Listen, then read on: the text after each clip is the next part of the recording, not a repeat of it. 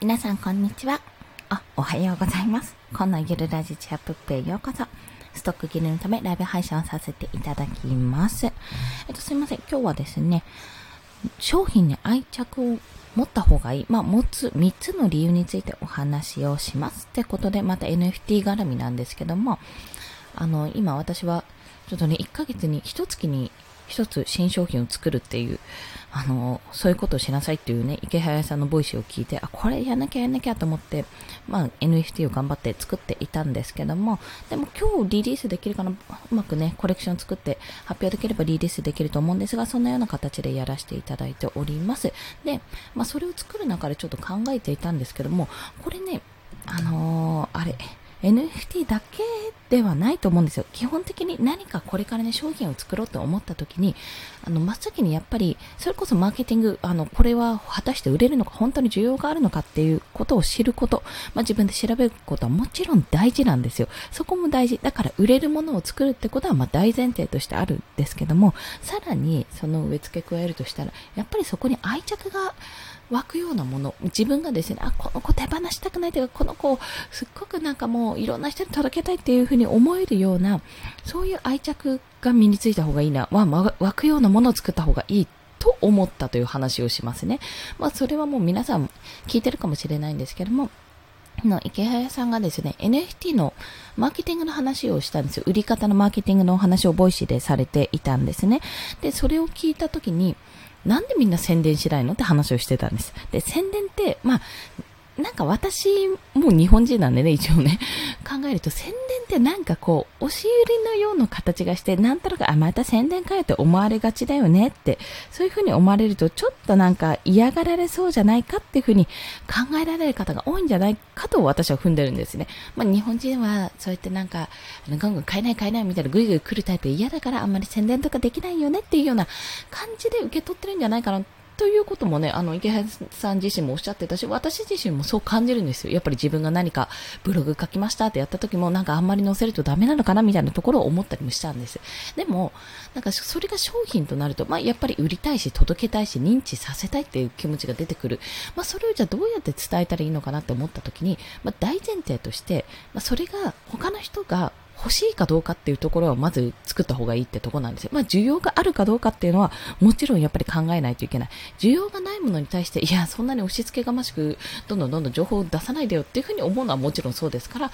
あなんかちょっといいかもなって少しでも思ってくれるようなものをやっぱ作んなきゃダメだなって思ったのが一つ。まあそれで私は、まあそこからじゃないんですけど、猫をモチーフにしたんですけども、まあ、あの、オープン市場、NFT 上では猫ちゃんはもう大量に溢れてるそうなので、それが差別化できるかはちょっと、なんていうのかな。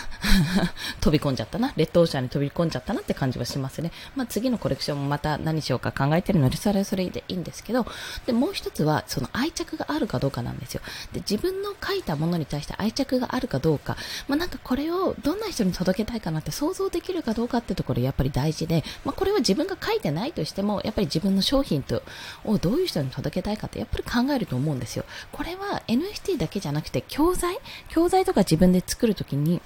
あの、例えばですけど、この教材、あ、すっげえ頑張って作ったなって、この本すっげえ頑張って作ったって、もうすっごい時間費やしたって思う本があったとして、じゃあそれをどう、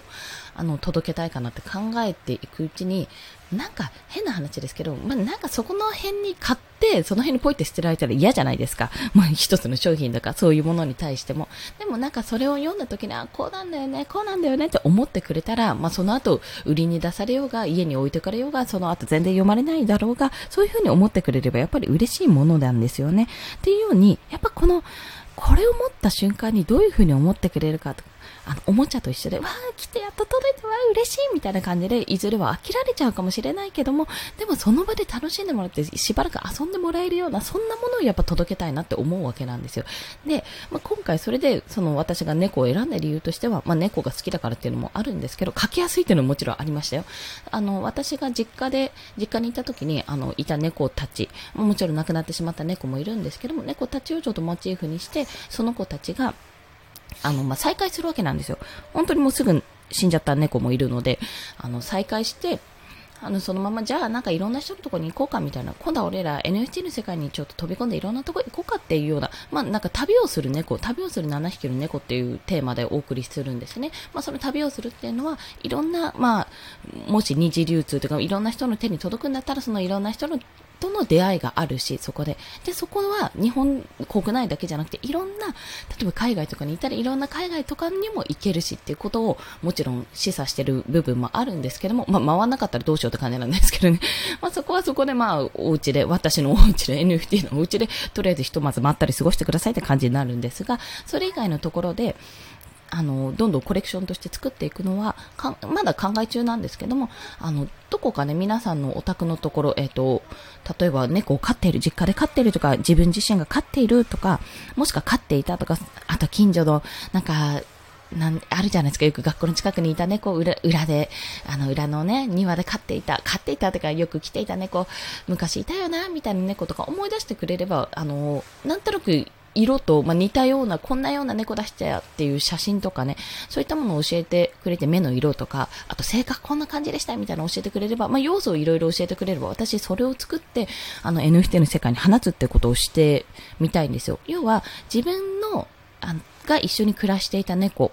あの、そうですね。まあ、私で実家にいた猫とか、そんな感じとか過去に過ごしていた猫たち、そういった思い出の猫さんたちが、まあ、みんなこうやって集まって、どんどん形になって、それが NFT の世界、まあ、ネットの世界、そういったデジタルの世界に回っていくって、そういった猫たちがどんどんどんどん巡っていくっていうところが、まずコンセプトの一つとしてあるんです。まあ、なので、あの、よく猫を発信している方、まあ、それこそ周平さんのお宅にいる、セトニャンですよ。セトニャンとは言ってないですけど、瀬戸さんとか、あと結構ね、猫を飼ってる方、なんか実家にいたんですよね、みたいな方もちらほら聞くので、まあそういった方たちに発表とともに、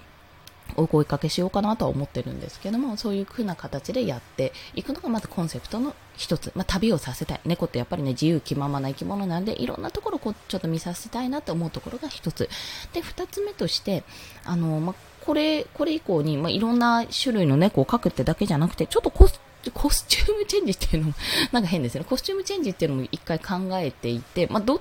どう転ぶかによるんですけども、いろんなところを本当に旅するんですよ。なんか例えば、あのー、私は都内済みなので、いや、ちょっとね、旅行行きたかったんだよね、国内の、みたいな感じで、京都の、京都に行って舞妓さんの服になってみるとか、ちょっとコスプレしたかったんだよね、って言って、浅草に行って、まあ、新選組の衣装を買って、買った様子みたいな、買って着てみるうちの猫たちみたいな、そんなようなもう想像して、僕ちょっといろんな服を着させてみるとか、これはどこに行った衣装でしょうみたいな感じとか、どこに行ったお土産でしょうみたいな。なんか持ってる、手に持ってる、手に持ってる、お前絶対アメリカ行っただろみたいな、ロサンゼルス行っただろみたいな、そんな感じにちょっと思わせたいなって思って、あの、書いてるんです。で、今回作った猫も、なんか可愛いとかっていうよりは、割とこう、日本足だし立ってるし、なんか歩いてるような感じで、もう本当、なんて言ったらいいんだろう、結構ね、あの、リ、リアルというより、なんて言ったらいいんだろうな。なんかもう、いろいろこう汎用性のあるというか、まあ、ちょっと人間っぽく書いたんですよ。まあ、超可愛い、嫌なこの可愛い猫ちゃん、キュンキュンみたいな感じじゃない猫を作ったんですね。あえて人間味を持たした猫にしたんです。まあ、それも一つ意味があって、まあ、歩くっていうところを見させたいのと、4本足じゃなくて、まあ、ちょっとなんで2本足なのかっていうところも一応意図としてあるんですが、まあ、そういったのもありつつ、あの、この人間っぽい衣装をね、着させやすい、着、着せやすいようにするために、なんかいろんなコスチューム、まあ10月30日とかハロウィン版の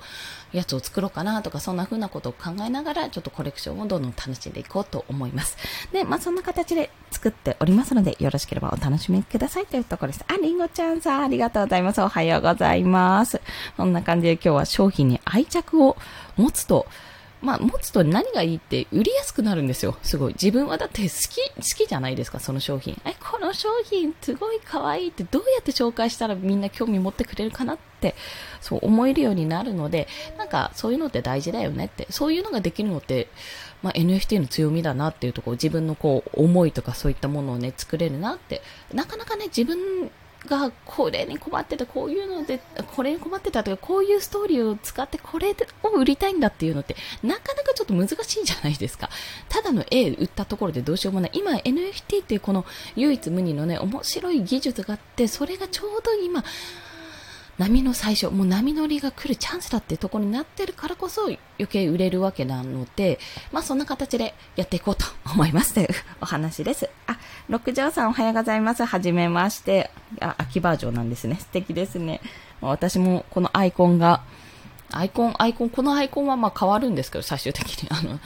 NFT 状態になって なって、そう、まあ、それを作ろう、作ろうか。そうですね。作ればいいんですよね。私のアイコンとか、そういったのも NFT で作ったり、まあ、自分で買ったものをね、こう、ツイッターのアイコンにしたりと、まあ、そういった楽しみを持ちながら、この、今は NFT の波に乗って、いろいろと情報をお届けしたいと思います。名前変えた方がいいかな そんな感じで、今日も京都で NFT 絡みの発信をさせていただきました。それでは、今日もお聴きくださりありがとうございました。頑張っていきましょう。コンでした。では、また。